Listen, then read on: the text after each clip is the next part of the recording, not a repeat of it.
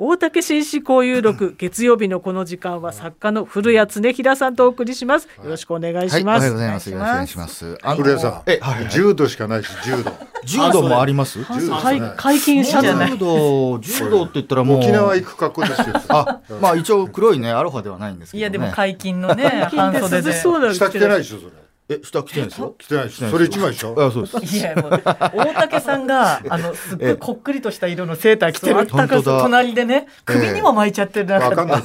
こっくりってどういう意味？こっくり。なんか色がこっくりしてる黒々しいってことですか？そうそうそう黒々。濃いめのっていうことを言いたかったんです。濃いめの濃いめの？みたいな。英語でこいこい子犬？あ濃いめじゃないです。濃いめじゃない耳悪いから聞こえないの。すいません。いやクリーム大福はすごい。ただの黒の厚手のセーター。そうそうそう。いや、でも僕はね、なんかセーターも好きなんですけどね、なんかプチプチ、なんか静電気とかがはい走るので、ちょっとなんか苦手なんですけど。あ、本当。でも、これはもうやっぱりさすがに似合ってらっしゃって。俺静電気大好きだから。ああ、そうなんです。大好き。そんな。素晴らしいですね。はいいや話の故障って。いやいや、とんでもございません。えーあの、うん今日のテーマはですね、はい。今日は2月の26日なんですよ。ですから、そうか。えーかのそう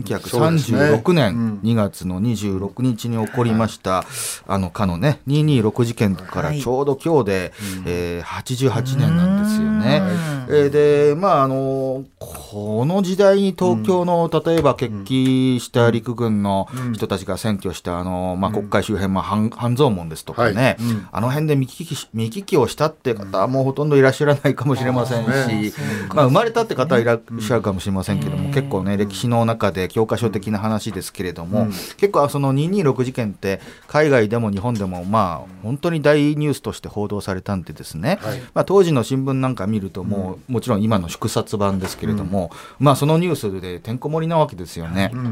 で、え報道写真なんかも残ってるんですけれども、まあ、動画はそんなに残ってなくてですね、はい。まあ、当然動画も多少あるんですけれども、やっぱり写静止画の写真が多いもんですから、だから今その226事件の雰囲気みたいなのをつかむときには、まあ、さらにえー当時の写真って白黒ですからね、やっぱり映画なんかいいんじゃないかななんて思いましてですね、えー僕が226事件云々の話は、まあ、その事件の概要はちょっと後で言いますけれども、これを舞台にした映画とかっていうのは、まあ、そこそこ結構あるんですよ。はいな例えば戦後すぐの、おえー反乱って映画がありましたね。これは1954年。さらに、えーちょっと時間は下りますけれども、えー1980年にあの、動乱っていう作品がありましてね、これは515事件と226事件の、まあ、その2つ合わせたような感じで、これ主演がなんと高倉健さん、それから吉永小百合さんがヒロインでですね、まあ、どっちかというとこれはこう、なんていうかな、ラブロマンスの要素がちょっと多いような映画で、で、僕はこの226を描いた映画で最高傑作だと思うのは、はい。1989年の、まあ、その名もズバリ226なんですよね。これはあの、五社秀夫監督ですね。あー巨匠と言われましたけれども、これがもう最高傑作で、もう大好きなんですよね。はい。で、この当然89年ですから、あかなりお金がかけておりまして、えまあ、バブルの絶頂期なんで制作費もそこそこあってですね、まあ、日本軍の軍服とか軽戦車とかも出てくるんですけれども、かなりのお金をかけてですね、ぜひ見ていただきたいんですけれども、これの後で述べますけれども、この226の首謀者っていう人がですね、磯部朝市っていう人なんですけれども、まあ、これが青年将校なんですが、この役をですね、竹中直人さんがやってるんですよね。でもう本当に内に秘めたる狂気と言いましょうかね。この演技が凄まじいですね。あと、まあ、例えば陸軍の側の、まあ、えー磯部に多少なりとも共感していたっていう人物で言うと、えー正木仁三郎っていう、これ行動派の陸軍大将がいるんですけどね、はいこれが丹波哲郎さんがやってましてね。ええやっぱりもう雪もさんさんと降ってまして積もってるところで、まあ、相当なロケをやったんですけれどもね、これ本当にね名作なので、226に関しての雰囲気を知るんだったら、やっぱり五社秀夫監督のこの作品以外に私ないんじゃないかしらっていうふうに。思います。で、えーさてこの226っていうのはぜひどういう事件だったのかということですけれども、まあ当然これあの陸軍のお青年将校が、えー起こしたまあクーデター未遂なわけです。大体体4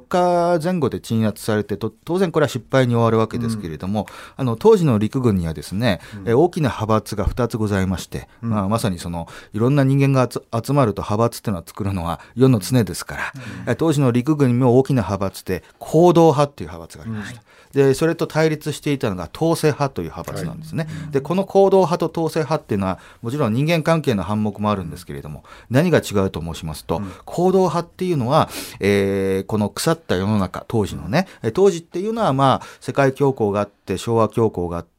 まあ、そこから若干回復してはいるんですけれどもまだまだ国内が非常にこの怪しい時代でした、えーですからこの腐った世の中を何とかするためには今のその総理大臣とかその周りの取り巻きを排除して天皇陛下当時の昭和天皇この神聖直接の政治に関わることを天皇神聖と呼びますけれどもそれを実現させることによって、まあ、昭和維新と彼らは言ったんですけれどもこれをやるんだというようなところが一部あったのがこれが行動派。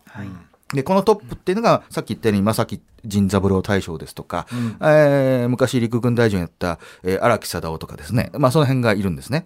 でもう一方でこの統制派っていうのがこの行動派とものすごく対立してるんですけれども、この行動派っていうのはあごめんなさい。統制派っていうのは、えー、と国家総力戦、えーつまり国内の軍とか産業とかをまとめて、ゆくゆくは例えばもうすでに中国侵略してますから、欧米とその先対立するかもしれない。あるいはソ連と対立するかもしれない、そのためには軍をとか国を一致挙国一致して、えー軍事力っていうのを増強せんといかんと、まあ、そういう意味で統制派っていうんですけども、まあ、これのトップは一番有名なところでは東条英機でしょうね、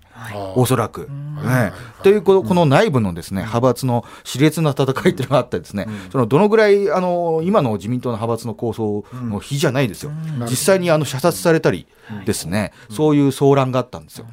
でそれでこのお磯部磯部朝市っていう、まあ、当時ですね、226が起こった時は30歳ぐらいですよね、だから僕なんかよりもはるかに若い、その人があの北一揆っていうですね、まあ、これはまあ思想家であり作家なんですけれども、この北一揆っていうのが、まあ、いわゆるその天皇神聖をやって国家改造するんだっていう、まあ、思想家なんですよね、そこにまあちょっとその弟子入りしてたんですよ。でそれであのこのままだと日本がダメになるってことで、これはグクーデターしかないんじゃないかと。と特に統制派の連中をやっつけないと日本が沈没してしまうということで、まあ、この磯部というのが、あまあ、中心となってですね、まあ、呼びかけてこれで決起をするというのが、まあ、226の、まあ、事件の概要っちゃ概要なんですね。でさっきも言いましたようにこの1936年っていうのはあの景気が、まあ、あー最悪期ではないんですけれどもある程度やはりまだまだ貧しい、で特にですね、まあ、地方ですよね。えー東北地方ですとか、えー山陰地方ですとか、まあ、こういったところの出身の、おーまあ、非常に貧しい農村出身で陸軍士官学校に入ったんだけれどもなかなか軍の力だけではいろんな邪魔が入って日本のお貧しさっていうのを転換できないと、まあ、そういうことに思い悩んだ人たちっていうのの一人の中に磯部っていうのがいたんですけれども、まあ、その周りにもねいっぱいいるんですけれどもこういうその日本の地方の貧しさ彼はやっぱり農村出身ですからこれは何とかしないといけないんだけどこれを何とかするためにはやっぱり天皇陛下の力が必要であって、で天皇陛下の力で何とかするっていう鶴の一声があればいいんだけれども、まあ、なかなかそうはいかないので、じゃあ本当に悪いのは誰だろうって考えた時に彼らはもちろん昭和維新って掛け声をするんだけれどももう一つのスローガンとしては、えー君側の官を打破するんだという考え方になるわけですね。で君側の官っていうのは君主のそばにいる高官です。だから君主っていうのは天皇ですよね。その周りにいる奴らが日本をダメにしてるんだと。それは例えば財閥のトップだったり、あるいはその、まあ、統制派の軍人だったり、あるいは時の総理大臣だったりですね、商工大臣だったり、そいつらが天皇陛下は本当に民の民草のことを考えて日本を良くしようという思いがあるにもかかわらず周りの重臣たちとか財閥が日本を腐らせているんだと。だからまずこいつらを殺さないといけないんだと。これをえー君側の管理論といって彼らは鉢巻きにですね、えー尊王統官っていう四字熟語を書くんですね、尊王っていうのは天皇を敬って、か交換を打つと。尊王統官、っていうことをやって呼びかけて大体1500人が決起するんですが、まあ、後に説得によってですね、これは解散するんですけれども、まあ、ところがかなりの人を射殺したりですね、まあ、してるので、まあ、クーデター未遂は間違いない。でその後ですね当然これはもう逮捕されるわけですよ、はい。失敗するんだから。えーその時にまあ、磯部らこの226の首首謀者がですね、まあ、獄中でいろんな手記を書いて、結局翌年37年にこれは死刑になるんです。で、さっき言った、えーいわゆるその理論的な支柱を与えたえー思想家であり作家である北一揆も死刑です、これは。えーということになるんですけれどもね、じゃあ、当の天皇は、この磯部らの決起、226の決起をどう思ってたかっていうとですね、あの、226の青年将校たちは、あの、天皇陛下は、国を良くしたいと思ってるんだけど、それを周りの奴らが邪魔してるんだっていう理屈じゃないですか。でも天皇陛下は多分素晴らしいことを考えてる。ところがこの226には皆さん有名ですけど、一番激怒したのが昭和天皇なんです。そうですね。ええだから陳自らこの絵師団を率いて、えー、ボートを鎮圧せんとすというふうに言ったそうであります。ですから実はあの天皇陛下に一番嫌われていたのがこの磯部を含めたものであって、それが裁判の中でですねだんだん磯部に伝わってくるんですよ。天皇が一番怒ってんだぞお前、なとんでもないことをしてくれたなって言ったら、磯部は獄中でですねどんどんどんどんこうまあ極めてこうなんていうかな精神が不安定になったのかもしれませんけれども、今度天皇を呪い出すんですよね。俺は許さないぞっていうふうに言うと。だからまあいわゆる言うても逆恨みみたいなことで起こってくると、まあもちろん1936年っていう時代状況を考えますと、まあ若干その今と似ていなくもない。例えば当時は1923年に関東大震災が起こって、ちょうど1314年経ってる。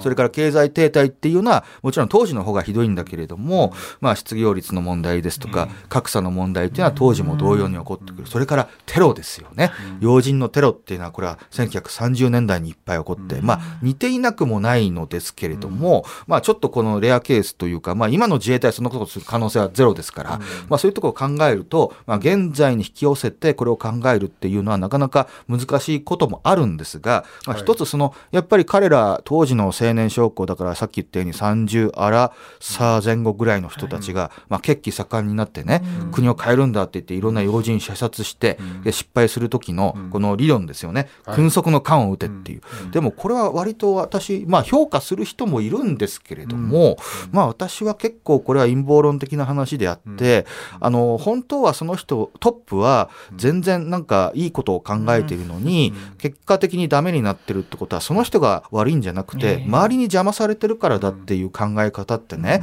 すごく楽ですよね。例えば今例えばどっかの会社が不祥事をするってことはかなりね報道されますけれども本当は社長はそんなことを考えてなかった。むしろ止めようとしていたのにもかかわらず専務とか部長が圧力によって不祥事を起こしてしまった。だでも社長は悪くないんだっていうのはよく言い逃れのために使われますし、えー逆に言うと世の中はそんなに単純じゃありませんので、でもそういったそのなんかトップだけは、えーすごく温厚なことを考えるんだけど周りの人たちがそれを邪魔するって価値観は例えば昔の、まあ、ちょっと前のね岩盤保守とかの時代に割と安倍さんとかをね安倍総理を、まあ、擁護するような時に使われたことがありまして、まあ、僕も当時からあのまさに、えー磯部の226のようなことを今岩盤保守が言ってるなって、まあ、当時はね2010年代後半は書いたんですけれども、えー例えば、えー、とアベノミクス云々についたり、あとは金融緩和についたり消費税の、まあ、延期についてもですね、あ本当は安倍さんはアベノミクスっていうのを貫徹したいんだけれども、例えばいろんな財界が邪魔してるですとか、野党が邪魔してるですとか、ああのまあえー金融緩和云々についても消費税についても本当は安倍さんはそんなことを思ってない民草のことを考えてんだけど周りの反日が邪魔してるんだって本当に同じことなんですよねこれ。で当時の岩盤保守っていうのは安倍さんをまあある種こう尊崇していたから彼は悪くないんだ。周りが悪いんだってっていうまあちょっと陰謀論チックなところにやるんですけれどもアベノミクスも決めたのも量的緩和に向かったのも消費税を延期したけど結局上げたものも周りの人の影響もあったでしょ。それは財務省の影響もあったでしょでもね本人が悪いんですよこれ。本人が決定したんですから、そうですよね。まあね、ええ。時の総理ですからね。そうですよね、そうすると時の総理とかトップ会社のトップなんでもいいんですけれども、これはお飾りだってことになっちゃって、ん。逆に貶めてることになるんですよね。なるほど。そうですよね、そうするとやっぱりこの、まあ、時代はかなり90年近く前ですけれども、こういったまあ、当時のある種の、まあ、評価する向きもあるんだけれども、ある種まあなんかそういうところから歴史の記憶にならないかななんてことを思ったんですけどね、ぜひさっき言った五社秀夫監督226は素晴らしいので見ていただきたいなと思いますけども。はい。でもこの後日本はあれですね、当時を率いた。戦争にどんどんどんどん、まあこのどっちにみち軍の力がとても強かったっていうこともあくまで派閥の中の戦いなので、ね。えー彼らがいくら理想を言ったところでね、あの派閥の構想ですよ、これは、軍閥のね、はい。だからそんなことを思うと、この事件があってもなくても戦争の道は止まらなかったんじゃないかなと思う。いう研究は多いと思います。なるほど。はい。ありがとうございます。はい。以上、大竹紳士交友録、古谷恒平さんでした。ありがとうございました。飛鳥曜日は深澤真紀さんいらっしゃいます。